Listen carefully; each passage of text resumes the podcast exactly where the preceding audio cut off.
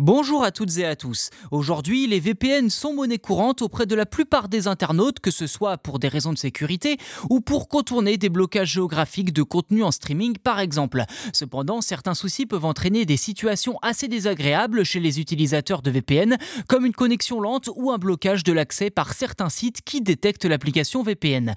Heureusement, il existe une solution nommée Split Tunneling. Alors pour rappel, lorsque vous activez votre VPN, celui-ci crée un tunnel sécurisé entre votre appareil et son serveur. Dès que vous accédez à Internet, vos données sont auparavant chiffrées et envoyées dans ce tunnel au serveur du VPN. Ce dernier s'occupe ensuite de les rediriger à la destination, donc un site web, et lorsque le site web renvoie une réponse, eh bien le serveur VPN la récupère, la chiffre et la renvoie à votre appareil sur lequel elle sera déchiffrée pour être lisible uniquement pour vous. Ce tunnel protège vos données les rendant illisibles pour quiconque n'est pas vous ou votre VPN. Ceci dit, il n'est pas rare qu'un VPN pose problème au niveau de la connexion ou que votre application VPN soit détectée par certains services qui vous refusent ensuite l'accès. Heureusement, il existe le split tunneling. Vous pouvez ainsi choisir quelle application et site doivent passer par votre VPN et lesquels doivent utiliser votre connexion Internet classique.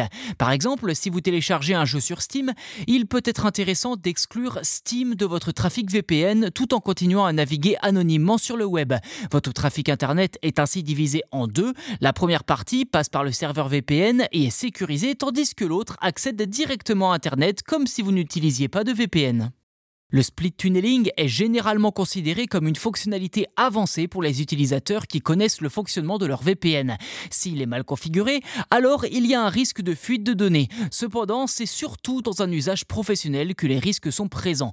Mais au quotidien, il est beaucoup plus sécurisé d'avoir recours au split tunneling plutôt que de connecter et déconnecter son VPN à répétition.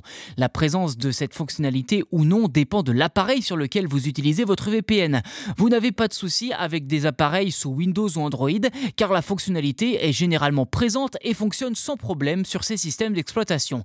Mais si vous êtes sous Apple et que vous passez forcément par iOS ou macOS, eh bien ces systèmes d'exploitation sont beaucoup plus fermés et les actions que peuvent réaliser les applications sont généralement réduites pour préserver la sécurité des utilisateurs.